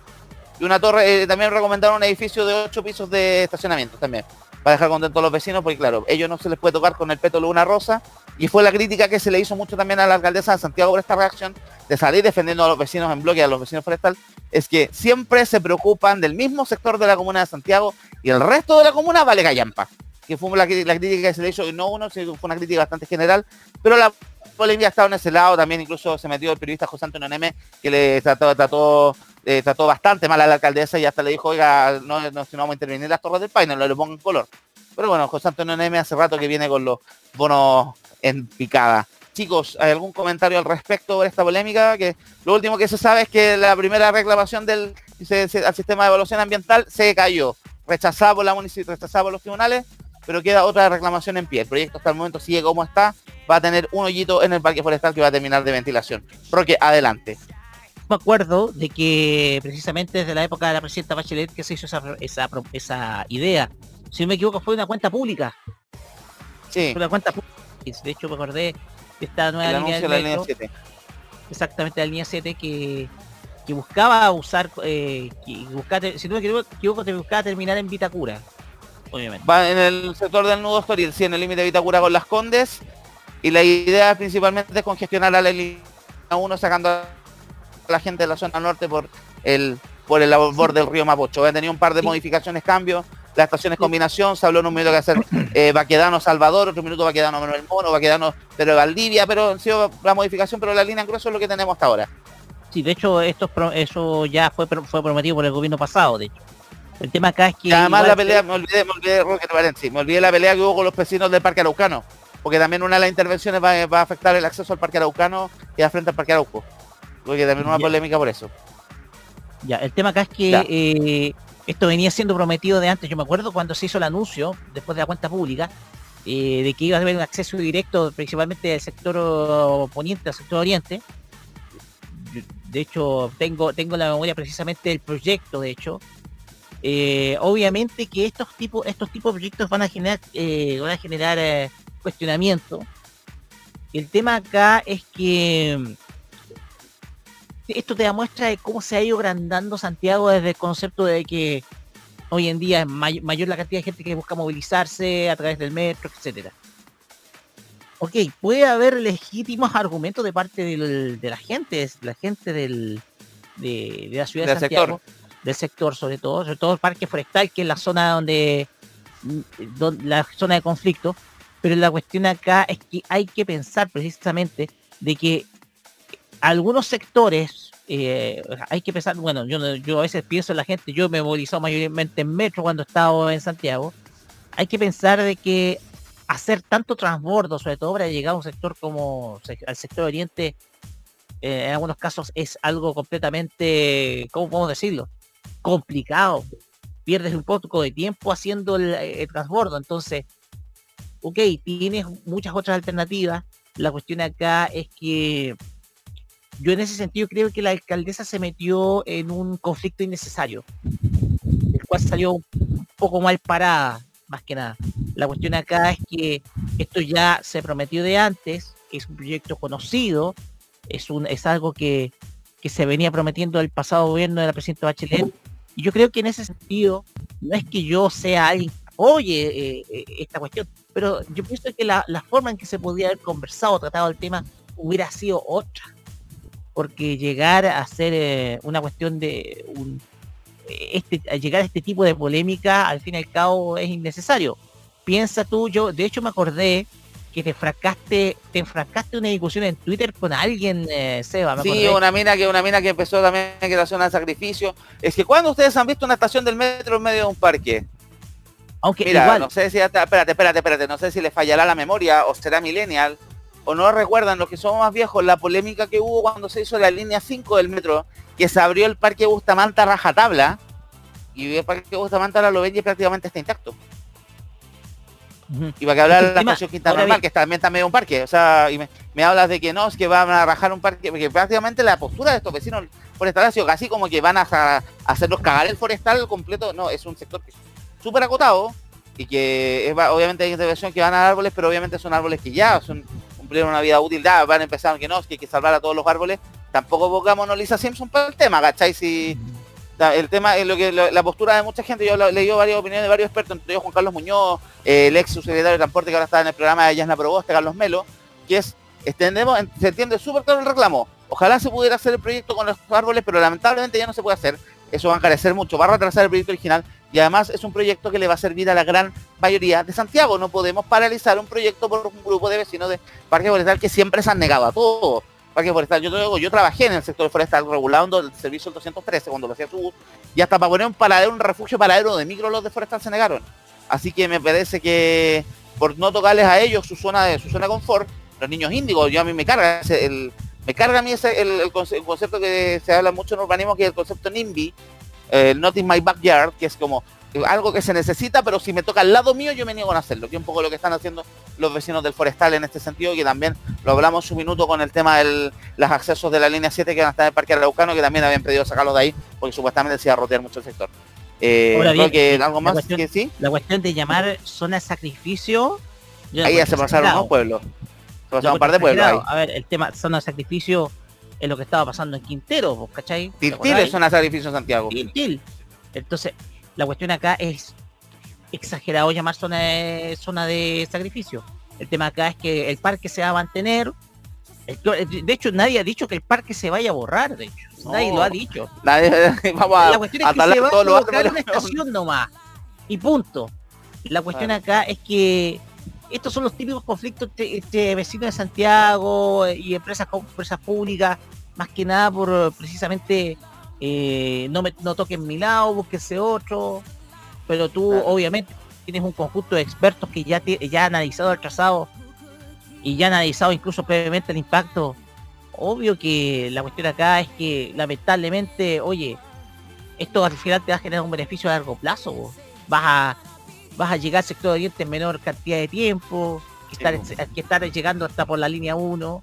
Entonces, la cuestión acá es que eh, un poquito exagerado los vecinos, te cuento. Un poquito Sí, exagerado. yo vi la conversación, yo vi la conversación que tú tuviste ahí y la chiquilla eh, exageró, exageró mucho, ya para cerrar. Que a los vecinos forestales son medio exagerados. Yo también me llevo una puteada parecida cuando me reí de la reacción sobre reacción por los formularios. Hasta me trataron de enfermo mental porque supuestamente me porque andaba con camiseta de fútbol.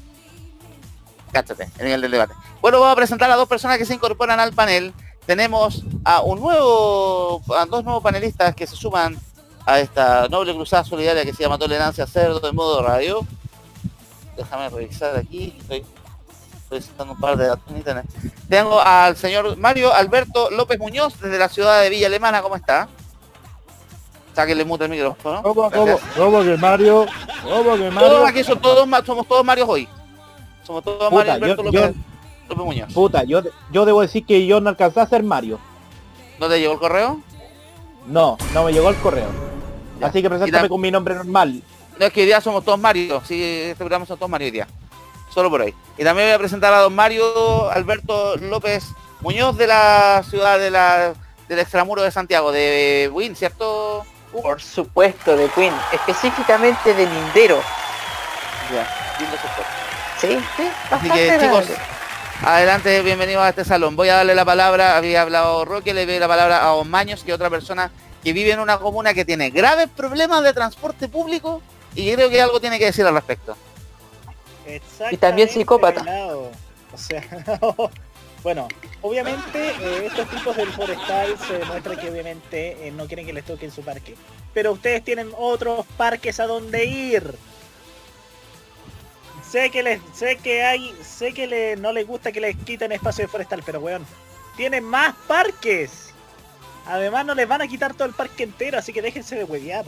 Así Mira, la mina que la discutí en Twitter, no, es que el, la- el parque Bustamante es más grande que el forestal. Yo agarré, lo primero que hice fue agarrarle la pega a mi mapa. El mapa usé una herramienta de regla, saqué el perímetro del parque y el parque Bustamante es harto más chico que el forestal, un kilómetro menos de perímetro, así que en cantidad de metros cuadrados de andar más o menos por eso la diferencia.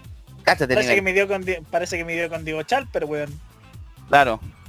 Bueno, volviendo al tema, eh, obviamente vengo de una comuna en donde los problemas de transporte son están a la orden del día, sobre todo en una comuna en donde el metro todavía se está haciendo y se inauguraría ya en un par de años más. 2023 o 2022, 2023. porque la hora gruesa está prácticamente lista. Sí, la obra gruesa está lista, pero parece que dijeron que la iban a retrasar hasta el 2023. No sé, ahora el 2022 sería maravilloso. Pero, pero bueno. Eh, obviamente el transporte, obviamente las pocas salidas de Quilicura complican todo. Y las pocas entradas también, porque hoy día entrar a la comuna fue un suplicio. Eso gracias a lo Marcoleta. Porque la, la entrada por lo Marcoleta hoy día, eh, bueno, siempre se congestiona a la altura de lo cruzado. Y obviamente un tema complejo, el tema de, bueno, obviamente ellos no pueden estar en contra de un proyecto que incluso los va a beneficiar a ellos mismos. ¿O acaso ellos van en bicicleta, los, los niños índigo del forestal? Es que los niños índigos forestales, igual que los de Ñuñoa Providencia, pues se mueven todos en el mismo círculo. Ellos me hacen ciclovía. ¡Ay, qué lindo! ¡Bacán ciclovía! Yo vivo en Maipú, me importa una raja tu ciclovía, weón. Claro. O sea, yo me voy en bicicleta, pero yo me tengo que ir a la calle. Además, yo no soy como esa tropa de hueones que, que se creen la raja por tener ciclovía. Yo no tengo ciclovía, yo tengo que ir a la calle en bicicleta y eso, pues. Hay que tener cuidado, ¿no? Así lo único, si, si entiendo, hay un montón de reclamos de los ciclistas que yo los entiendo, pero también yo me he agarrado muchas veces con algunos expertos en el tema, porque siento que todo lo que todo lo que todo lo que hacen los ciclistas es maravilloso. Ellos nunca rompen la regla de tránsito. Ellos eh, hacen un aporte porque obviamente contaminan menos. Se omiten todos los casos que los hueones se tiran a hacer el en las pistas de buses, y se pegan su atravesar de, de vereda a calle. Yo me hice cagar la rodilla por, por esos hueones que cruzó una vereda en bicicleta y yo lo choqué, porque yo pasé con luz verde. Así que por eso, ya. Eh, sigo con el tema de Maños. Bien. Así que yo lo que les voy a decir simplemente, déjense de hinchar por un proyecto que incluso los va a beneficiar a ustedes mismos. Porque obviamente ya, o sea, ellos eligen o el parque, otro lugar y nos sube o, u otro lugar que requiera que le den que le dé más plata a Hacienda o incluso que nos aumenten de nuevo el pasaje del, del Transantiago. Esa fue la explicación que dio, si no me equivoco, ¿quién fue que publicó el Rodrigo Quijada? Que es también otro ingeniero de transporte que hizo la explicación de fondo de qué era lo que había pasado realmente con el metro. Y pues claro, el tema es que cada obra de metro influye en el valor del pasaje. Si Hacienda no quiere poner más lucas, hay que meterle mano al pasaje y el pasaje la última vez que lo subieron ya sabemos lo que pasó hace dos años atrás. Exactamente.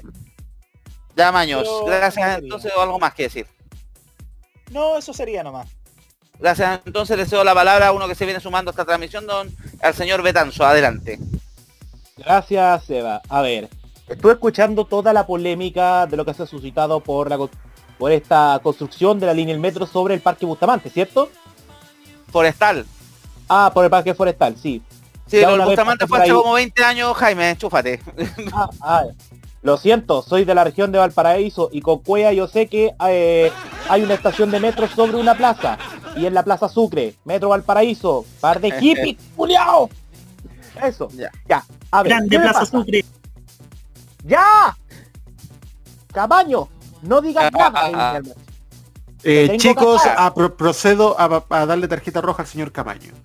¡No! Gran- grande Nicolás Castrilli. Oye, ya, vuelvo al tema, me centro. El gran problema es que como ustedes saben en Santiago hay, no todas las comunas llega el metro. O no, llega el metro o no llega el, sistema red o Transantiago. Entonces se genera un gran problema. Ahora, si la gente se pone a reclamar por, por, por las weas de la vías para las bicicletas, puta, acá en esta región hay vías de bicicletas, pero lo ocupan re poco, po, weón, y está cerca del parque recreo. Y además un detalle, es un insulto, y me permito decir que es un insulto, decir zona de sacrificio un lugar donde se va a construir un metro. O sea, ponte, weón, ponte a vivir un año allá en Ventana, en Puchuncaví, en Quintero, donde hay Gener, donde Codelco, Gasmar, todas esas empresas están contaminando el agua y el aire. Y me vienen a hablar de zona de sacrificio. O sea, es una falta de respeto. Chúpenme las bolas, le digo con respeto a todos. No me vengan a faltar respeto, porque yo vivo en una región donde sí hay zonas de sacrificio y mi comuna está a punto de transformarse a futuro en una zona de sacrificio con la termoeléctrica Los Rulos. Así que más respeto por las palabras, muchachos. Y más respeto sobre todo, si hay algunos que serán votantes por la izquierda, a tener respeto por aquellos votantes de izquierda que son de Puchuncaví, de Ventanas, de Quintero. Porque ellos antes, eh, tienen a sus familiares fallecidos por culpa de la contaminación. Esto. Gracias, Jaime. Sí, para gente de regiones también debe ser vergonzoso tener este tipo de discusiones pelotudas. Dicho sea de paso, hay que mencionar también que por qué salpicó la carrera presidencial, porque José Antonio Castro trató de meterse en la polémica y se metió como el poto, porque empezó a acusar de que el Partido Comunista quería expropiar el metro. Aviso, es Pepito, Pepito Zanja. El metro es una empresa estatal, es propiedad del fisco y otra propiedad también es parte de, de- de una empresa privada, pero con acciones estatal, por ende es una empresa pública. Por ende es difícil que la puedan expropiar porque el propietario es el Estado. No sé si te explico, huevón, te hago un PowerPoint, le pido a Pictoline que te haga una infografía linda en Instagram para que entendáis, porque si no lo entiendes. Seba, Seba, ¿Ah? eh, que, que a Pepe Zanja le pida a Chalper un pantallazo, una foto de YouTube sobre la wea. Y listo. Claro. Y un PPT de Sergio Melnik. Puta, Gracias, pero, eh. Sergio Melnik, pero Sergio Melnik no hace PPT, hace esas weas de foto, de, ¿cómo se llama? De esas weas de fotografía para tomarlas con proyector, con wea. Pero si no habéis visto la- los, los PowerPoint de Melnik, weón, si nosotros los estuvimos riendo hace un rato atrás. Bueno, ¿ah? Como 30 millones. A ver. Sí. Con la eh, consultora participa. Volviendo al tema, re- rebobinando la cinta porque además nos queda poco tiempo, Hugo Cares, otra persona que sabe lo que es moverse, lo difícil que es moverse en Santiago cuando no tenéis transporte público, porque en la periferia, las comunas que quedan fuera del sistema Transantiago es un cacho. Colina, ¿Qué te Lampa, digo? Muquín, Paine, Talagante, O sea- San José de Maipú, que es un parto moverse en transporte público. ¿Qué te digo? O sea, nosotros por lo menos tenemos un poquito más de, de ventaja con el metrotren. Pero el metrotren hasta hace un tiempo atrás eran horribles las coberturas del, del metrotren y además con las mismas máquinas del año 98. Bueno, 98 hasta ahí nomás porque las máquinas españolas son de bastante tiempo antes. Eh, hay un término en inglés que se llama not in my, eh, not in my backyard, Que es lo- el famoso los NIMBY, y que esto es una total y completa demostración de aquello. Y decir, eh, y me sumo a lo que dijo Jaime, qué, qué peligroso es utiliz- sobreutilizar ciertas palabras. Zona de sacrificio es una palabra demasiado profunda para ve- ver el asunto que les está ocurriendo en el parque forestal. Y recordemos, por ejemplo, cuánto alará hicieron los vecinos del forestal cuando, cuando se instaló la Fórmula E y dañaron de una, una, una pequeña parte de una estatua, de una escultura que está en la entrada del Bellas Artes. ¿Cuánta encima que fue una municipal. Exacto, mira, Una mira tú. en el, en el despeje de las obras, o sea, ni siquiera en el- durante el desarrollo del evento. Mira tú. Y después con el estallido desapareció esa gente. Desaparecieron esas críticas. Y ahora que les tiene todo el peladero en el parque forestal. El entorno del parque forestal es, es prácticamente una zona de guerra.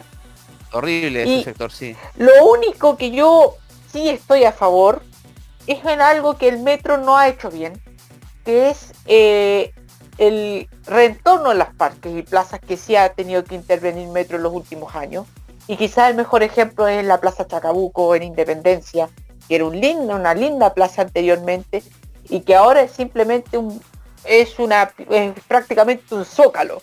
Para los que entiendan la palabra zócalo, el, el gran Claro. zócalo de México es solamente una gran explanada de cemento.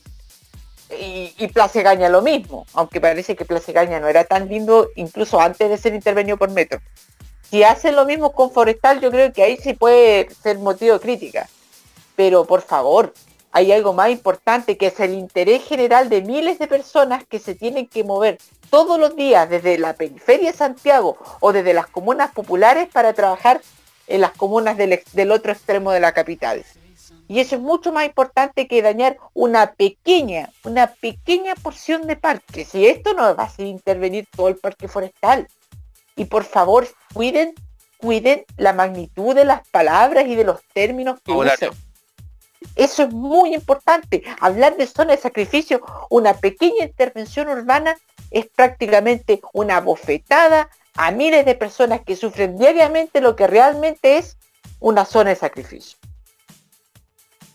Gracias, Hugo, por el comentario. Sí, básicamente eso al respecto. Bueno, hay que recordar el caso de Gaña, que Gaña ha tenido dos intervenciones del metro. El, 2000, el 2005 se inauguró la línea 4, que ya eh, hubo que hacer un hoyo ahí, que la plaza fue completa, fue un pique. Y ahora la intervención que se hizo la línea 3, que la dejó como lo que conocemos ahora, que pero ya con la línea 4 había quedado bastante fea, que fue también el reclamo que hizo en Plaza de Puente Alto.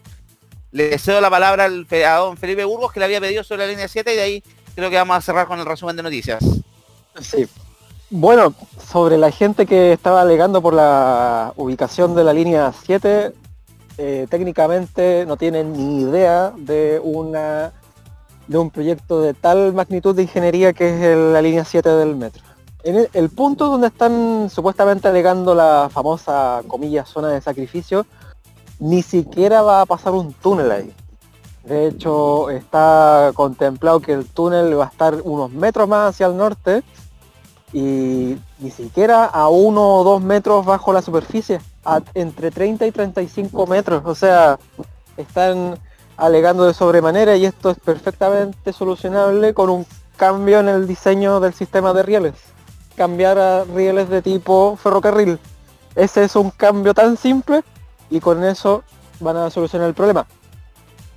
Pero yo, eh, haciendo un poquito más profundo este tema, mm, me dan un poco de rabia estas personas del parque forestal porque yo no lo he visto levantar la voz por otros sectores de la ciudad de Santiago o del resto del país donde hay intervenciones aún peores.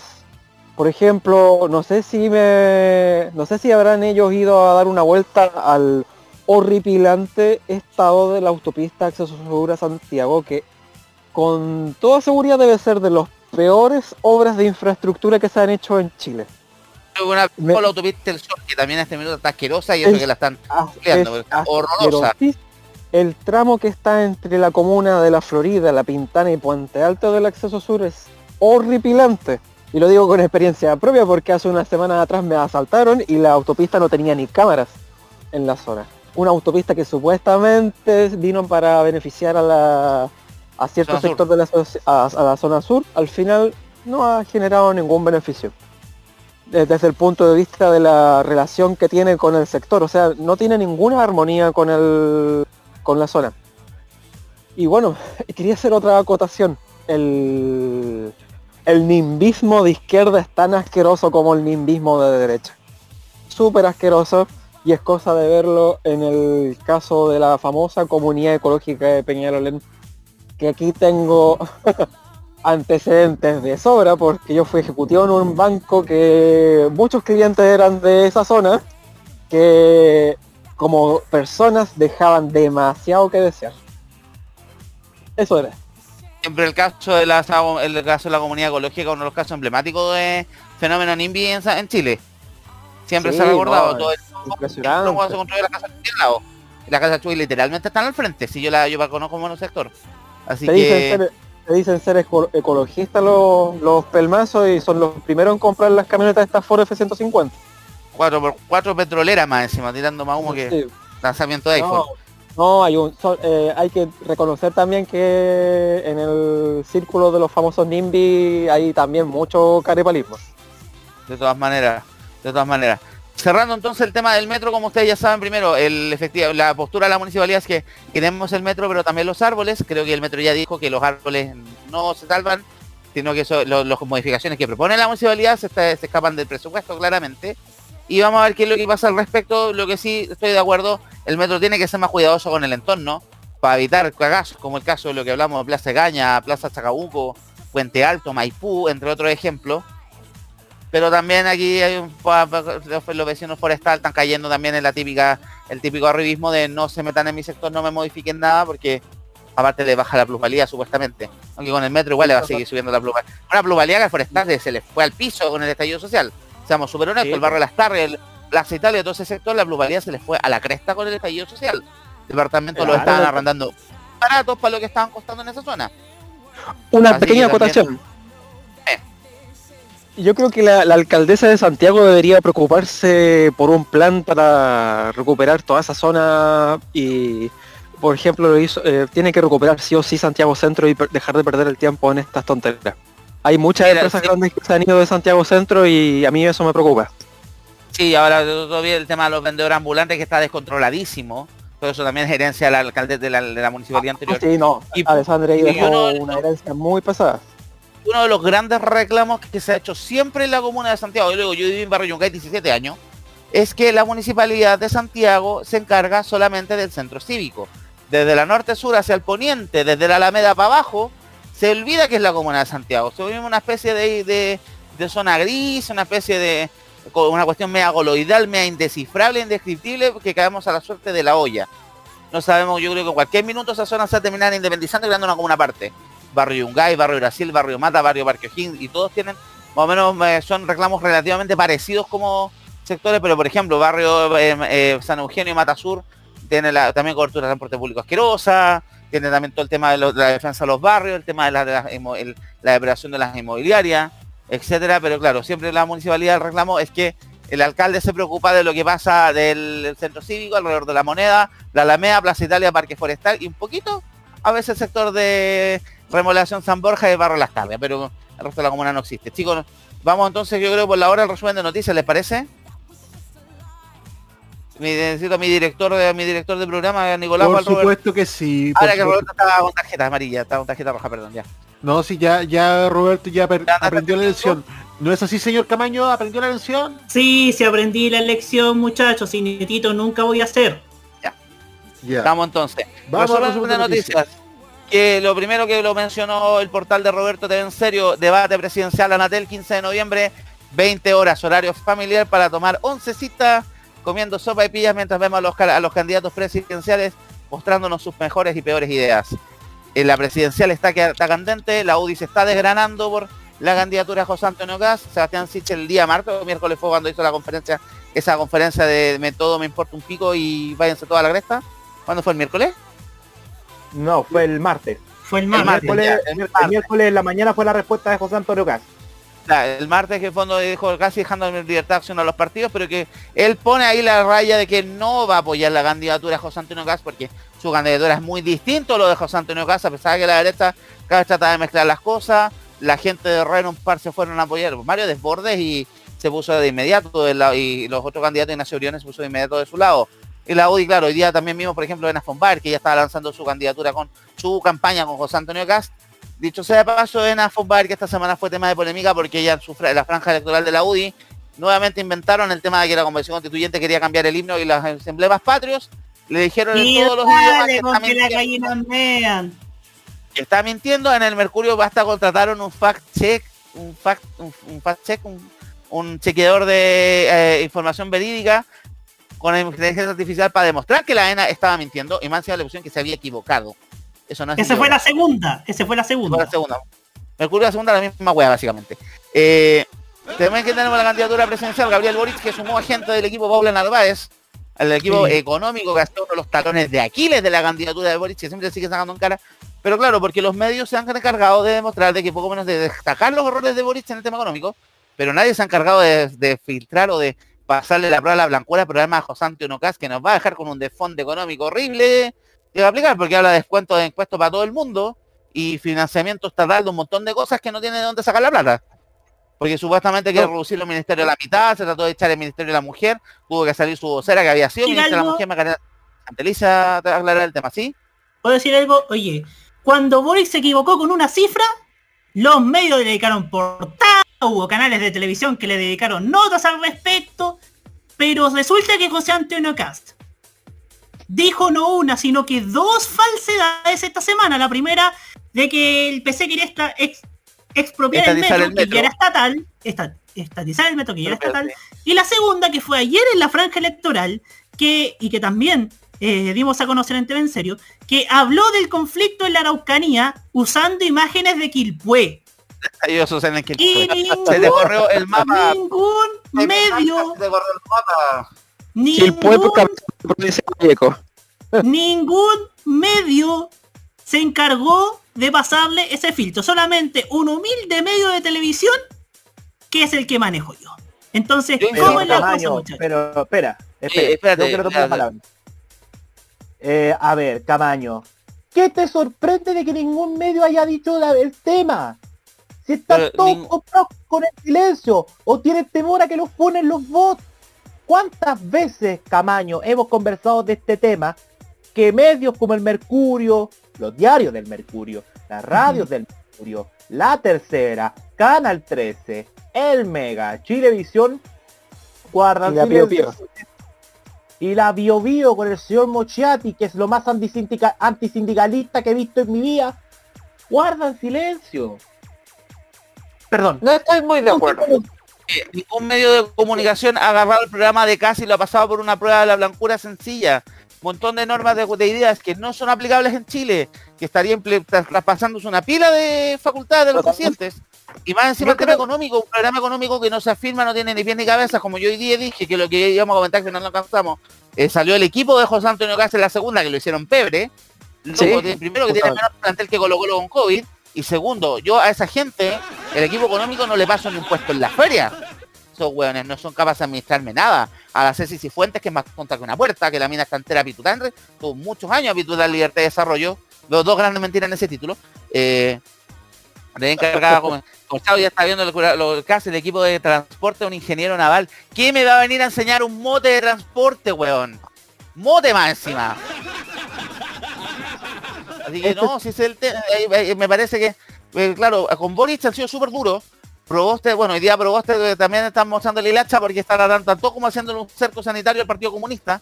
Como es que el Partido Comunista casi se viene el anticristo, pero está harto lejos de eso. Eh, pero nadie se ha encargado de hacerle una prueba a la blancura al programa de José Antonio Cast. Nadie, Sí, todos ah. se quedan callados, se ríen de las weas que habla, se ríen de las salidas de madre que tienen, eh, lo del metro, lo, del- lo de estatizar el metro que ya fue un chiste, porque eh, terminó un tremendo chiste, un- terminó como meme al final, pero nadie se encargó de, de, de- de pararle un carro a filtrar ese tema. Más encima esta semana enteramos que le robaron un jingle a Versol y lluvia, por loco, qué nivel de qué nivel de poca creatividad, weón, nivel Y, a- de, y la además, gente. y, a- y además, y además un jingle Está un chiste de significativo. puta que va. Espera, eh, y además que un chiste, un chiste totalmente, es una, una canción significativa. Adiós carnaval, adiós general. Yo escuché Ah. el jingle y debo También decir la más- el- oye, el comando de CAS está replicando en gráfico publicitariamente todo la, toda la franja del CIA Pinochet cuando se muestran la violencia. ¿A qué se me parece? A cuando parodiaban el jingle, no, cuando decían compañero, la Claro. ya viene, destruye, la alegría ya viene. Eso es por un lado. Y la otra, la apropiación cultural. La apropiación cultural. Cuando, el- cuando los creativos del sí se robaron el nadie lo puede ver, nadie lo quiere decir de Florcita el Funado Motúa. Claro. Se lo, se lo adueñaron, cara de nalga. Y cambiando para padre de favor a, a generar Pinochet en ese entonces. No, no, hay esto varias pasa- cosas del... La candidatura en general de José Antonio Cas, claro, tiene una complicidad enorme en los medios de comunicación. Eh, Demasiado. y tú- lo, lo- claro, y lo que lo- y estamos cayendo en los mismos errores que se cayeron en Brasil con Bolsonaro y en Estados Unidos con Trump. Gobiernos que todos hemos visto, porque ya son gobiernos que ya se fue. Cas ya se fue, Bolsonaro está con media patada, con media patada a la raja afuera, pero gobiernos que estamos viendo que está funcionaron pésimo y acá quieren copiar la misma idea. Porque más encima Gas tiene esta, imagen de que poco menos de que si gana él vamos a volver a lo que había en Chile antes del 17 de octubre, cosa que no va a pasar. Y segundo, tú hay un montón de cosas del programa que son súper ambiguas y que la gente las idea. Por ejemplo, yo vi conocidos míos que andaban compartiendo la cuestión de que Cast proponía eliminar la indemnización por año de servicio y ponerla ante todo evento. Pero tú ibas leyendo el programa y te ibas dando cuenta que iba amarrado una pila de otras normas donde prácticamente no te aseguraban nada, ni siquiera una continuidad, una estabilidad laboral. Porque hablaba una flexibilidad laboral casi a todo evento, un pago por, por desempeño, pero acordado con el empleador. Eso es un programa que está pu- puesto por alguien que nunca ha trabajado en su vida. Como todos sabemos que la relación empleador-trabajador es asimétrica totalmente. No puedes plantearla con términos de que fueran de negociación igual igual. Chicos, ¿algo más? Eh, hablar Que la lo de la UDI. Da. Adelante, ahí vamos la- el día de, yo hice tuiteo el día de ayer es impresentable que la UDI no respete una elección democrática, que es la de su candidato. Porque Eh, lo que está haciendo la UDI es antidemocrático en todo sentido de la palabra, sobre todo con irse con un candidato que ya está fuera de sus que está fuera de su rancho. Y lo que está haciendo con Sichel es lo que se llama la traición política. Sichel, si ha estado, ha estado con el tarro durante todo este día, es porque precisamente la U, como con lo nada de democrático que es, lo nada de demócrata, hay que eliminar la, la letra de esa, esa- de esa palabra, le ha, eh, ha intentado desconocer a su propio candidato. El tema acá es que Sichel, si bien lo hemos atacado con todo, ganó una elección. Y la UDI está haciendo un acto antidemocrático al no reconocer y darle la espalda a un candidato que fue electo en una elección primaria. O sea, lo de la UDI es vergonzoso para la democracia.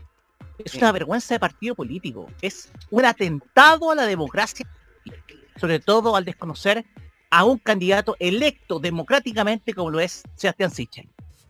Gracias, Roque. Le doy la palabra al Roberto y ahí nos vamos, con el- vamos cerrando el programa. Mira, Cortito, cortito, si esta gente, si esta gente, la UDI, es tan chueco como la DC, si esta gente de la UDI se pone chueco con Sichel y sale a apoyar a Cast, ¿cómo nos van a garantizar que va a haber gobernabilidad si vuelve a ganar la derecha? ¿Cómo me lo garantizan? Eso.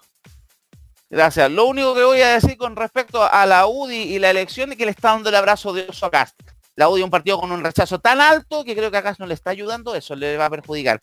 Cerramos el programa el día de hoy, creo que estuvo súper intenso, entretenido, hablamos hartos temas, Eh, no no nos concentramos tanto en política, pero sí hablamos cosas muy interesantes. Gracias Roberto por los controles y por los comentarios, incluidos los funables. Gracias Nicolás, gracias Jaime, Felipe, Roque, Maños, eh, también le, a, a Hugo que estuvo un rato con nosotros. Ahora viene eh, los minutos de reflexión por la situación de Cecilia, que le damos un gran abrazo a ella y a su familia. Viene también el modo italiano más rato. Tenemos el fin de semana Farmacia Popular con el tema de la celebración de sus 200 capítulos. Y tenemos el volver- volveríamos el lunes con Tolerancia Cerdo, edición XL, porque como es feriado, no habrá la cajita, así que vamos a poder alargarnos y ahí vamos a poder tocar algunos temas que puedan habernos quedado en el tintero del día de hoy. Por Muchas si gracias acaso, a todos. quedan todos invitados a la fiesta de las más 200 capítulos. Eh, Muy bien. Toma, ayúdate acá, eh, pasen nomás. Y ahora viene modo italiano con un programa que va a ser como la juega. Pero bueno a la larga. Ya, pero, Gracias, ya, pero, Nicolás, Lujo. ya, pero Nicolás, tómate este pisco sour que está súper bueno. ¿No habéis visto la guay como he ido a tomar delante de los cabros? Oye, esa Bueno, lujo, ácido batería, weón. Vamos a dar un lujo guruguru. Vamos a voy a ver la cuestión de farmacia popular. Chao chicos, cuídense, nos vemos. Gracias por escuchar esto fue Tolerancia Cerdo en modo radio.cl. Chao. Nos vemos, chao, chao. Chao. Chao, chao.